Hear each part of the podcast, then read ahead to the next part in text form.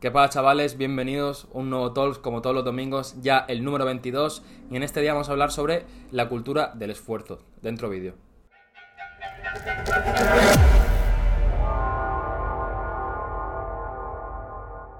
Bien, teniendo ahora un servidor, ¿vale? En el que ya hay casi mil personas en el momento en el que lo estamos grabando, no sé cuántos habrá en el momento en el que lo veáis, nos hemos dado cuenta de que sobre todo los chavales jóvenes, porque también hay gente mayor y tal, pero sobre todo los chavales jóvenes es como que buscan hacer mucho, en plan ganar mucho y conseguir mucho, haciendo lo menos posible, ¿no? Cuando es, lógicamente es muy complicado hacer eso. Tienes que haber trabajado muchísimo, muchísimo, muchísimo para llegar a ese punto de no tener que hacer nada y conseguir dinero. ¿Vale? Como puede ser cualquier empresario, etc. Y luego las personas mayores sí que están en plan de, vale, quiero hacer esto, sé que necesito tanto dinero, tanto tiempo, etc. Entonces, mm, queremos en este vídeo plantear de alguna manera el por qué pasa esto, qué cosas llevan a que los jóvenes piensen así, etcétera. Lo primero que quiero comentar yo es que esto no es un problema internacional. Esto es un problema que principalmente reside en España, porque hay otros países, hay miembros de servidor de otros países que enseguida buscan la forma, pues como decimos, si yo te doy herramientas para que generes dinero, se pone el primer día y empiezan a hacer los pasos que nosotros les damos para que generar dinero, de alguna manera capitalizar, invertir, diversificar. Y que hace eh, al final la media de los españoles, porque lo vemos en el Discord, o sea, no hace falta ni, ni verle una persona de la calle. ¿Qué hace? Enseguida quejarse quejarse de por qué tengo que porque básicamente no asumen, no interiorizan el hecho de tener que hacer un esfuerzo para conseguir algo.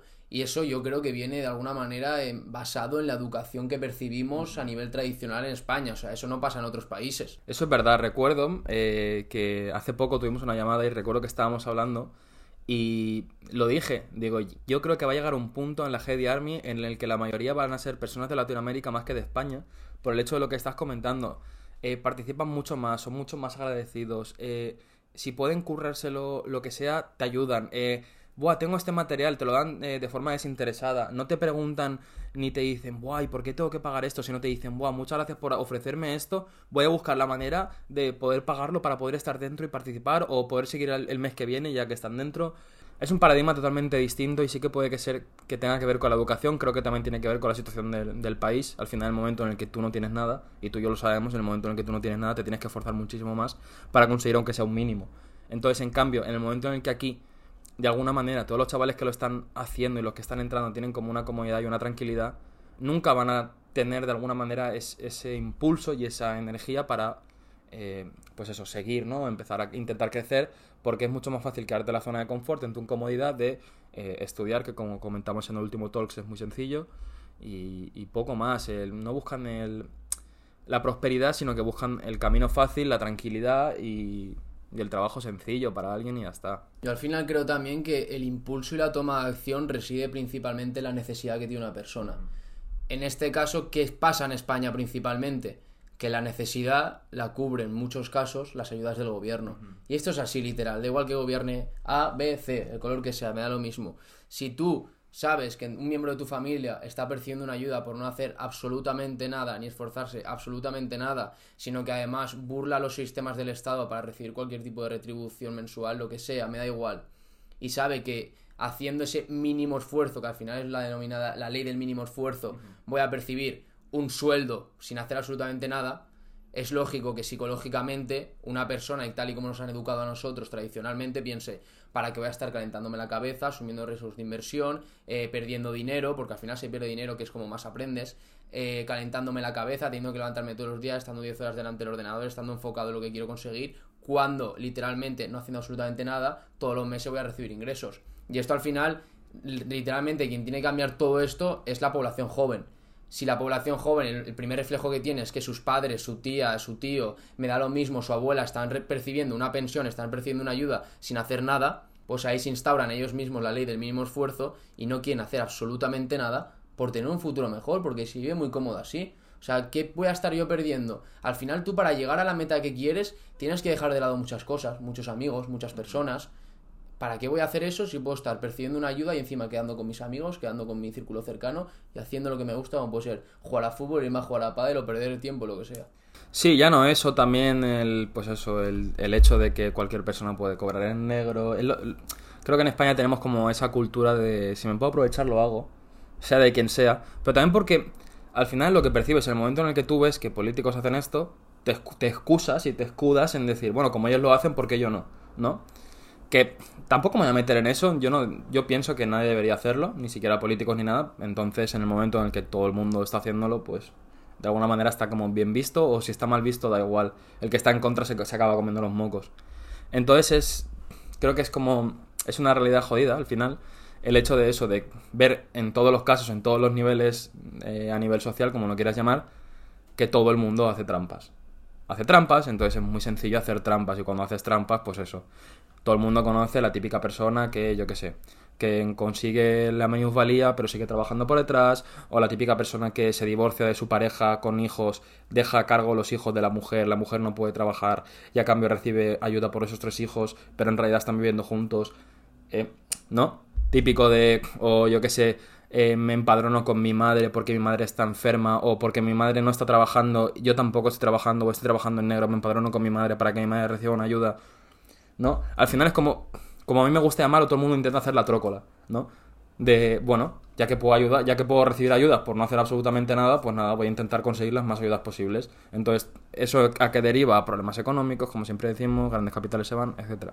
No, pero al final también hay que hacer un apunte, yo considero muy importante, y es que pese a que intentan, incluso finalmente una gran mayoría consiga hacer esa trócola de comentas, la de percibir una ayuda, el reflejo y la aspiración de cada uno de ellos, del 99%, es ser el rico que están viendo, por mucho que le critiquen, por mucho que todo. Entonces hay que asumir una cosa, hay que interiorizar una cosa.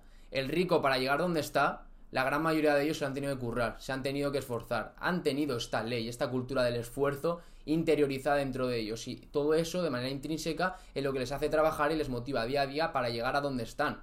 Y leí, que quiero hacer este punto también, leí en Twitter hace menos de una semana un mensaje de una persona que es rica, básicamente, es millonaria y era un mensaje muy claro y era, preocúpate cuando no tengas, por ejemplo, que pagar el IRPF la declaración.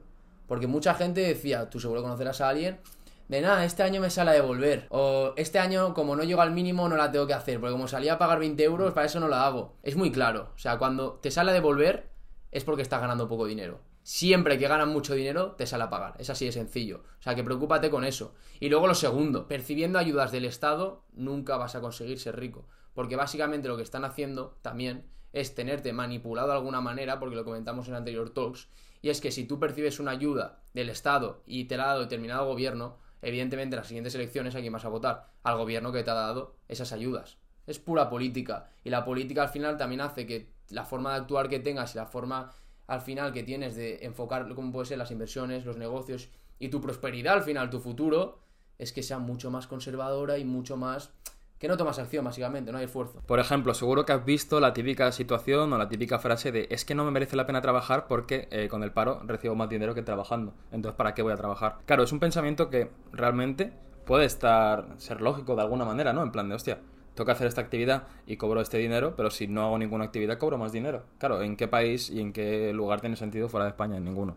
En ninguno más, solo en España. Entonces lo que quiero decir es que este pensamiento en parte puede ser lógico, pero en parte también es, punitivo y es malo, ya que te hace mentalmente o de alguna manera, de forma intrínseca, entiendes que por no hacer nada vas a ganar más dinero que por hacer algo. ¿Qué pasa con eso? Que el tema de las ayudas, todo el mundo que percibe ayudas, yo no digo que haya gente que la necesite o que no la necesite, ¿vale? No me quiero meter en eso porque hay miles de casos. Pero todas las personas que perciben ayudas, de alguna manera, mentalmente están siendo manipuladas, quieran o no, por el hecho de que están recibiendo dinero por no hacer nada, ¿vale?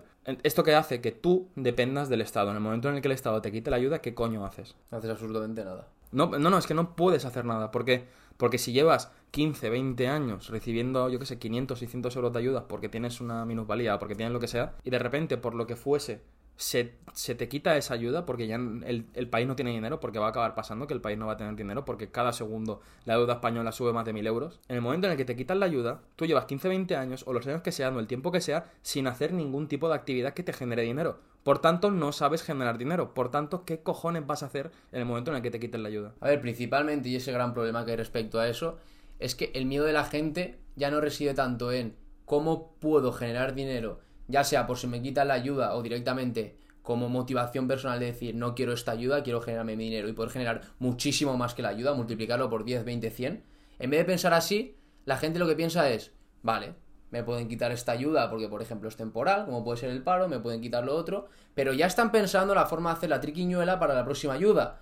O cómo pueden de alguna manera meterse en el listado. Que es para eso sí que pierden mucho tiempo y le echan mucha gana de meterse en internet y empezar a buscar el listado de ayudas que te dan, ya sea por eh, casa, trabajo, estudios, lo que sea, movilidad, lo que sea. Hacen lo que haga falta. En eso pierde la gente una barbaridad de tiempo. Echa todas las ayudas. Que hay que poner un recurso, se pone un recurso. Que me la han denegado, ¿por qué? Adelante, otro recurso. En eso la gente pierde muchísimo tiempo. También, como has comentado, viviendo del cuento se vive de puta madre. O sea, un ejemplo muy claro de esto son los temporeros que están en Andalucía en la época de la cosecha, X tiempo y luego al paro. No a vivir, no va a decir vivir del cuento, porque sí que es verdad que esa gente cuando hay que trabajar son los primeros que se parten el lomo bajo el sol, bajo el sol abrasador. Y luego, pues sí, se van un tiempo al paro. Pero mucha gente al final sí que coge de alguna manera ese estilo de vida, porque al final es un estilo de vida. Tu estilo de vida puede ser activo, que te gusten las inversiones, cuidarte, eh, que yo lo veo como el estilo de vida idóneo, y luego está el estilo de vida de no cuidarte, eh, yo qué sé, fumar, ir a beber con tus amigos, perder el tiempo, no mover la cabeza. Al final, cuando mueves la mente, te estancas muchísimo más que una persona que es más ágil mentalmente. Por ejemplo, si no estudias, si no lees, si no te formas, tu mente se va de alguna manera conservando, se va quedando muy estabilizada, con lo que prosperar cuando cumples años es mucho más complicado. Al final, yo creo que reside, como he comentado, en el estilo de vida. Y la gente en España prefiere ese estilo de vida que de alguna manera, dentro de lo que cabe, yo creo que más malo, pero es lógico. Mira, ahora que estabas hablando de, esto, me acabo de acordar que tú, lo sabes que tengo unos amigos que son cubanos, ¿vale? Su padre se va a jubilar el año que viene en plan, porque cumple 67 y se tiene que jubilar. Pero él no quiere jubilarse y está buscando la forma de no jubilarse y de seguir. Él es camionero y pues nada, gana 3, 4 mil euros al mes o algo así, en plan en, en limpio. Pero se pasa todo el mes fuera. Ya digo, 67 años, bueno, 66 tiene ahora. Y todo ese dinero pues lo invierte en sus hijos en la educación, etcétera. Pues esta persona no se quiere jubilar y cobraría una pasta porque lleva, no sé, o sea, desde que lleva aquí como 23 años y de los 23 lleva 23 cotizados, o sea, desde el primer día estaba trabajando aquí. Esta persona que tiene 66 años, ¿por qué cojones tiene aún el ímpetu de querer trabajar y de querer conseguir dinero para sus hijos? Y un chaval de, ¿qué? 25 o 26 aquí de español no lo va a hacer nunca. ¿Por qué? Porque puede percibir una ayuda si sigue estudiando. Porque eso yo lo llego a ver. Yo conozco gente que ha terminado la carrera universitaria y se ha metido a otra para poder seguir cobrando. Eso me parece una barbaridad. Eso es espectacular. O sea, has perdido el tiempo cuatro años en estudiar algo que realmente no te gusta para metértelo con otra. Porque ya, de, hecho es que ya en la práctica eh, has dicho que no te gusta cuando te estás metiendo directamente a otra. que incluso en algunos casos igual hasta no tiene nada que ver con la primera que has estudiado. igual hasta es completamente diferente, pero bueno, la estudias por la ayuda. Hombre, si tiene que ver, tendrías en vez, imagínate, yo qué sé, si quieres hacer Derecho y luego AD, creo que simplemente se añaden dos años y ya está. Lo que le interesa es estudiar otros cuatro.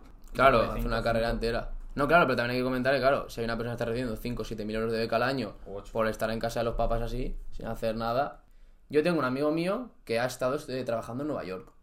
Y te das cuenta de que allí la forma de vida, la forma de trabajo, la forma de todo es muy diferente aquí. Para que os hagáis a la idea, allí, si por ejemplo quieres un día libre, no lo cobras, ya está, así es simple. Pero, evidentemente, ganas muchísimo más dinero. Y él, por ejemplo, trabajaba 14 horas de lunes a domingo. Y ahora empezaréis. Esto es una explotación, esto es una barbaridad. Que sí, los derechos de que tenemos aquí en España por tocarnos la, nariz o percibir una ayuda y no hacer nada. Muy bien. Ahora yo te pongo. Tú imagínate que estás desde los 18, 16 hasta los 30 trabajando así. No hace falta que estés trabajando así porque si no quieres trabajar un día puedes no trabajarlo. No lo cobras, evidentemente. Pero con todo lo que has ganado anteriormente te vale. Puedes cogerte días libres. Tú ponte que estás percibiendo todos esos ingresos y los pones en movimiento. En vez de gastártelos en gilipolleces, te pones a invertirlos, te pones a moverlos, te pones a, comprar, a comprarte bienes raíces, te pones a comprarte lo que sea. Empiezas a mover el dinero. A los 30 tienes la vida solucionada. Que es como piensa al final un americano, en cómo mover el dinero y cómo les educan. A diferencia de aquí. Por eso ellos son primera potencia mundial y nosotros siempre vamos a estar aquí abajo. Claro, es que esta persona tenéis que tener en cuenta que no tiene un salario de 5 euros a, a la hora y movías así. Obviamente es mucho más. Entonces, en el momento en el que eres joven, estás cobrando una pasta, si puedes trabajar en vez de 8, 15 horas al día. O sea, yo es que, vamos a ver, si estoy en, esa situación en la que, por ejemplo, me puedo ir a Estados Unidos y trabajar allí, yo me mataría. Si puedo estar 3 años y estar 3 años, 14 horas, 15 horas todos los días, es una puta mierda porque vas a acabar reventado. Pero tienes 20, 22 años, o sea, la energía que tienes en ese momento es increíble. ¿Por qué podías no hacerlo?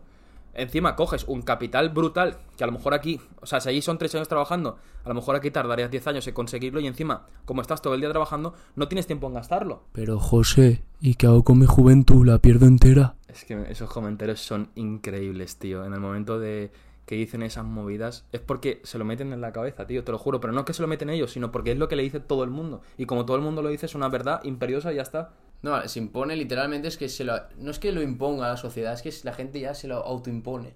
De alguna manera mentalmente están programados para decir esas tonterías. Por eso en España llega un momento en que piensas, esta cultura del esfuerzo nunca se va a implantar. ¿Y quién la implanta? Si te das cuenta, literalmente. Pero ya no solo en los negocios ni en las inversiones que la implanta en el deporte, que la implanta en su vocación, que la implanta en cualquier tipo de trabajo, que la implanta en lo que sea, destaca sobre el resto. ¿Por qué? Porque toda la gente, los NPCs, están de alguna manera diseñados para ser estables, para ser una balsa de aceite. Entonces, cuando alguien de verdad tiene esa cultura del esfuerzo, que no es aquí algo típico en España, por no decir que prácticamente ni existe, enseguida destaca, está por encima del resto. Y tú solo viendo de manera externa por qué esa persona está por encima del resto, te das cuenta. Es que esa persona actúa diferente al resto. Y es así de sencillo. Así de sencillo, pues, cambiar tu vida y encima destacar por encima del resto. Pero claro, se está mejor, como decimos, tumbado en el sofá viendo el TikTok y percibiendo una beca una ayuda.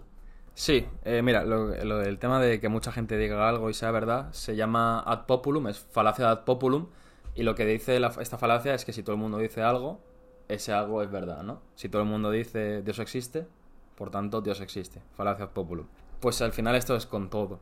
Eh, voy a perder mi juventud, pero ¿qué hago? O sea, me refiero, claro, si tu juventud quieres que sea salir de fiesta todos los santos días, eh, emborracharte y perder el tiempo, pues sí. Eso es dinero. Claro, estás perdiendo tu juventud, claro, claro. Porque encima, si estás todo el día de fiesta y no trabajas, estás ¿de qué, de qué vives? De tus padres, imagino. Ah, pero ahí no pasa nada, vivir de tus padres, etcétera. Que luego son los que nos comentan. Claro, viviendo de papi y mami es muy fácil.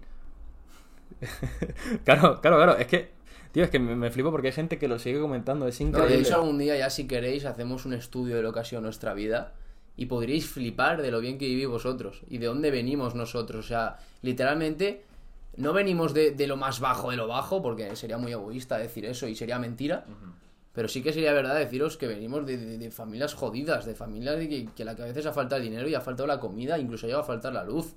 O sea, eso, ¿cuánta población de España vive eso? ¿Mucha? Pero en comparación a lo que no lo vive, es una gran minoría la que pasamos por eso a lo largo de nuestra vida. Por eso hemos aprendido, como digo, esa cultura del esfuerzo. Hemos aprendido que si queremos algo, nos lo tenemos que currar. Y si queremos ser mejor que alguien, tenemos que currarlo muchísimo más que ese alguien. Porque tú, al final, sobre todo en el mundo, en cualquier tipo de mundo, tú al final eh, accedes al mercado bursátil y tú estás compitiendo contra gente que está invirtiendo como tú. Aquí para que unos ganen, otros tienen que perder. Y eso es así. Nosotros, evidentemente, sabemos que en algunos casos tenemos que esforzarnos más que otra persona para conseguir lo mismo que esa persona. Y nos da exactamente igual. Porque sabemos y tenemos muy claro nuestro objetivo y dónde queremos llegar. Y pasaremos por lo que hay que pasar, pero es que encima, como ya de alguna manera eh, nuestra forma de ser y nuestra forma de actuar es algo que hemos aprendido viniendo desde abajo, como os pasa a muchos de vosotros, en vez de la mentalidad de quejaros y de decir voy a vivir de una ayuda pública, no, cambiad el chip Decid, pensad cómo capitalizar, cómo empezar a invertir y adquirir conocimiento. Si os tenéis que ir fuera unos años a cualquier tipo de país a generar ahorro para poder invertir, pues lo hacéis. Porque aquí en España vuestra vida va a seguir siendo exactamente siempre igual. Y al final es algo que la gente no quieren tomar riesgos para llevar y tener la vida que quieren. Es muy bonito quedarte como estás, pero como te quedas como estás, y luego la típica conversación que tienes con una persona mayor que le preguntas, ¿cambiarías algo de tu vida? Y te dicen siempre, por supuesto, con tu edad cambiaría todo. Pensad porque lo dicen. Sí, mira, esto tiene que ver con, una cosa que me gustaría comentar. A todas esas personas que os pasáis el día viendo anime o jugando videojuegos y tenéis más de 18 años, más de 17 años, más de 16 incluso, ¿qué estáis haciendo? ¿Qué queréis hacer? O sea, me refiero, está muy bien estar todo el día, pues eso, viendo anime, guau, super kawaii y tal. Pero tío, me refiero, tienes una vida y tienes que vivirla. Entonces, no te estoy diciendo sal de fiesta, sino te estoy diciendo que aprovecha ahora que si puedes perder el tiempo viendo puto anime de mierda, aprovechalo y haz dinero para el día de mañana. Si luego cuando tienes 30 años y quieres seguir viendo anime, ve anime sin tener que estar preocupándote por otra cosa. Pero aprovecha puto ahora. Sí, al final a los chavales jóvenes, tío, lo que les enseñan es eso, no, no hagas nada. Encima, con, sobre todo a, hombres, creo que ahora tienen y tenemos eh, de alguna manera como una presión extra por el hecho de que los hombres también lloran. Es como que totalmente y constantemente te están dando estímulos de que tienes que ser débil, ¿vale?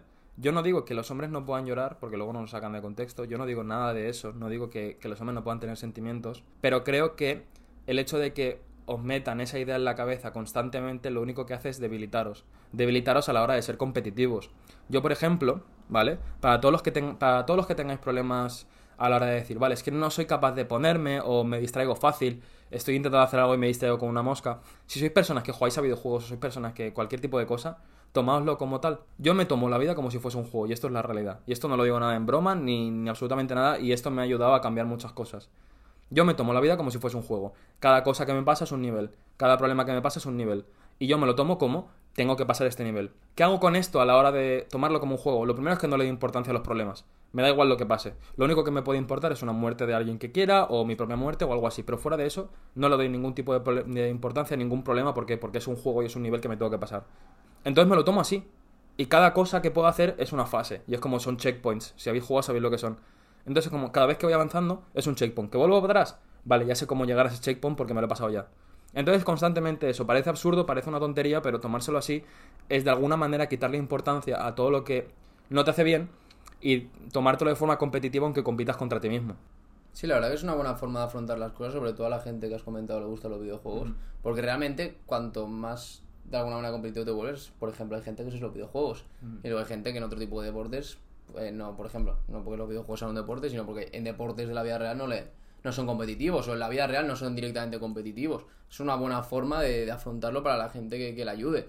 Luego hay otra manera que a mí, por ejemplo, me ayudó muchísimo en su día, que fue cuando yo empecé en el mundo de las inversiones, de los negocios, pues como aprendes al principio que vas perdido, como un... pues eso, que pareces un cabretillo que va así con la cabeza que no sé ni dónde va. Pues una de las cosas que me ayuda a mí para centrarme, para confiar en mí, para saber lo que quería, para ponerme un foco y para ser extremadamente disciplinado, que es lo más complicado que hay, que es la cultura del esfuerzo, fue ir al gimnasio. Ir al gimnasio al final te obliga y a la vez estás viendo una recompensa constantemente y ya no es solo una recompensa física, mucha gente se confunde de, joder, he ido una semana al gimnasio y no, no me veo, no me veo, no me veo. Yo a la vez que me obligaba a ir al gimnasio y encima me gustaba, me obligaba también paralelamente a llevar una buena nutrición. ¿Esto que hacía? Que yo me sintiera cada vez mejor. Y el gimnasio lo que más te ayuda no es a nivel físico, sino a nivel mental. Es una barbaridad. O sea, te cambia radicalmente. Como he comentado, el gimnasio te vuelve una persona que tienes eh, tu confianza en ti mismo, o sea, multiplicada por, por, un millón. O sea, la persona que eres antes de ir al gimnasio y la persona que eres después te, te hace... No ser un egocéntrico, porque hay mucha gente que le acaba pasando eso, ser un egocéntrico, que no tiene ningún sentido que se vuelvan así pero al final, cuando tú adquieres esa confianza en ti mismo, se enfoca en todos los ámbitos de tu vida. Trabajo, estudios, inversiones. Y eso, quieras que no, lo reflejas también respecto a la gente. Esto hace que la gente te vea de una manera que antes no te veía. Por ejemplo, si yo, José ha comentado con el tema de los videojuegos, te hace volverte más competitivo, al final lo que hace también el gimnasio es cambiarte el chip y volverte una persona muchísimo más competitiva y eso lo que hace al final ser más competitivos, como decimos antes, destacas. Y cuando destacas sobre, sobre, alguien, al final vas mucho mejor que esa persona y no una persona mejor que, al final, toda la población, básicamente. Sí, es que mira, te vuelvo al tema de los videojuegos, ¿vale? Yo conozco gente que tiene cuentas de Clash Royale, de Clash of Clans, que llevan jugando todos los días durante 5 o 6 años. Y esto no te lo exagero y esto es verdad. Pero esas personas luego son incapaces de para cualquier tipo de cosas ser constantes que sea para ellos. Y me parece una puta locura que todos los días te tengas que jugar X partidas porque estás en el top de España en el clan y tengas que jugarte X partidas todos los días para poder seguir sumando al clan. Que no Pero luego, voy a hacer una tienda. Y se ponen a hacer una tienda y a los 3 días ya han abandonado, tal. Entonces es una cosa que yo no entiendo. O por ejemplo, hay un juego en el que yo empecé a jugar hace muchos años y que en su época pues yo no estaba interesado ni en temas de dinero ni absolutamente nada. Y yo me pasaba muchísimas horas con, un amigo jugando todos los santos días a nivel de que estábamos a punto de llegar ya al competitivo. No era un juego en aquel momento muy conocido, ahora lo es, muy muy conocido, hay torneos de millones y millones de dólares. Y probablemente, no lo sé, pero probablemente hubiese llegado ahí. Pero en, ese momento cuando yo pasaba tantas horas jugando, en plan me lo tomaba súper competitivo, estaba súper metido, pues luego esto yo lo he sabido aplicar a los negocios al final. En el momento en el que yo quería hacer una tienda, yo me ponía súper tryhard, ¿vale? Tryhard es que en plan de que te pones ahí súper metido. Y a lo mejor yo he llegado, no sé si tú te acordarás, que hubo una vez, estábamos haciendo eh, una tienda de, de, ropa para mujeres en, en, Estados Unidos, ¿tú te acuerdas? Y me puse con los cascos porque dije, joder, no me termina la puta tienda. lo veía el diseño y decía, es que no me termina. Digo, me mola, pero no me termina. Hay cosas que tengo que mejorar y tal. Y al principio no sabía ni qué quería mejorar. Pero me puse, me puse con los cascos, me puse, eh, me puse música y estoy pa, pa, pa, pa, pa, Y empecé a rollo a las 6 de la tarde. Cuando me di cuenta era la 1 de la tarde del día siguiente. Y, no, y me había levantado creo que una o dos veces para mear. Mis compañeros de piso estaban flipando en aquella época. Y me, y me acuerdo porque fue como... No sé cuánto... O sea, no calculo las horas, ¿vale? Pero son muchas horas. Sentado enfrente de un ordenador, pero sin comer y sin nada. Súper centrado. Entonces es como... El momento en el que tú te lo tomas igual, lo tomas eso, como digo, como un juego. Si tú te gusta eso, pues juegas al LOL o cualquier tipo de juego estos que echan muchísimas horas aplícalo exactamente igual. Intenta ser el, si, eres si estás intentando ser el mejor en el LOL, intenta ser el mejor, por ejemplo, en e-commerce o en trading. Porque al final va a acabar siendo lo mismo. Si le echas muchas horas y te lo tomas como un juego y competición, lo vas a acabar haciendo igual. En vez de dinero son puntos. En vez de dinero son experiencia. Lo que como cojones tenga la... Em, ya digo, tu, tu juego. Pero se puede hacer y se puede aplicar y es realmente es una ventaja el hecho de tener esa mentalidad competitiva, sea lo que sea, si la aplicas. Pero José, con los juegos me divierto y estoy con mis colegas y el dinero lo puedo perder, mucho riesgo. Chavales, el dinero es una mentira. Siempre lo diré, el dinero no existe. El dinero es como la palanca que tienen para meteros miedo de en plan de, tienes que pagar esto, ahora tienes que hacer... No, el dinero no existe. Y el momento en que entendáis que el dinero no existe, obviamente existe, porque vale, va a haber mucho listo que me diga, sí, lo que tengo en la cartera de esos 20 euros que tengo en la cartera, ¿qué son? El dinero como tal existe, pero el dinero en sí, el concepto del dinero, no tiene ningún tipo de valor. No, es simplemente un cambio. Es un cambio de una cosa por otra.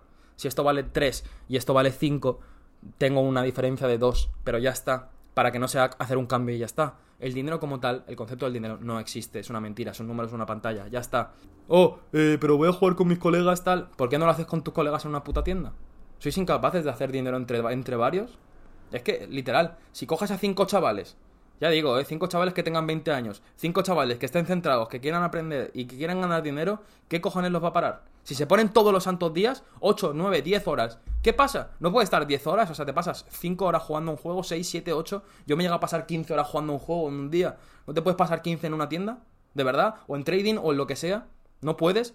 Llevas 5 años jugando al Clash Royale, no puedes estar 5 años una, preparando para hacer e-commerce, por ejemplo, que siempre diré e-commerce porque creo que es una de las formas más fáciles de hacerlo, pero no puedes estar 5 años en e-commerce. ¿De verdad crees que si no estás 5 años en e-commerce todos los santos días no vas a acabar haciendo aunque sea 2, 3 mil euros al mes?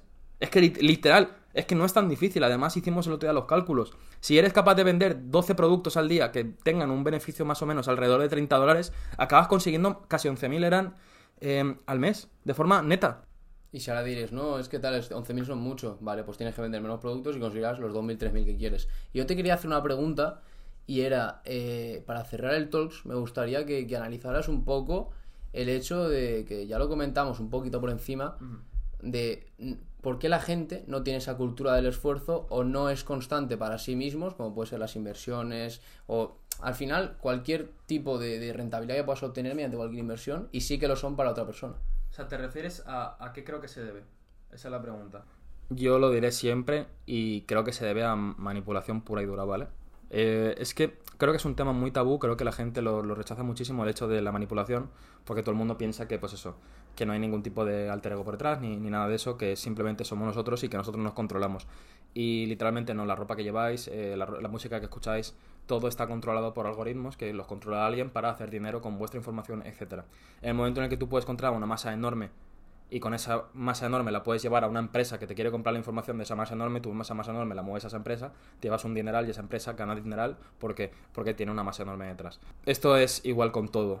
¿A qué país le interesa? Bueno, a Estados Unidos a lo mejor, pero a, a España en ningún momento le interesa que las personas que sean españolas y que estén en España de alguna manera se intenten rebelar. Por tanto, te hacen débil y te hacen vago para que tengas que depender del Estado. Entonces, en el momento en el que tú dependes del Estado, el Estado te va nutriendo poco a poco, pero de repente luego te corta.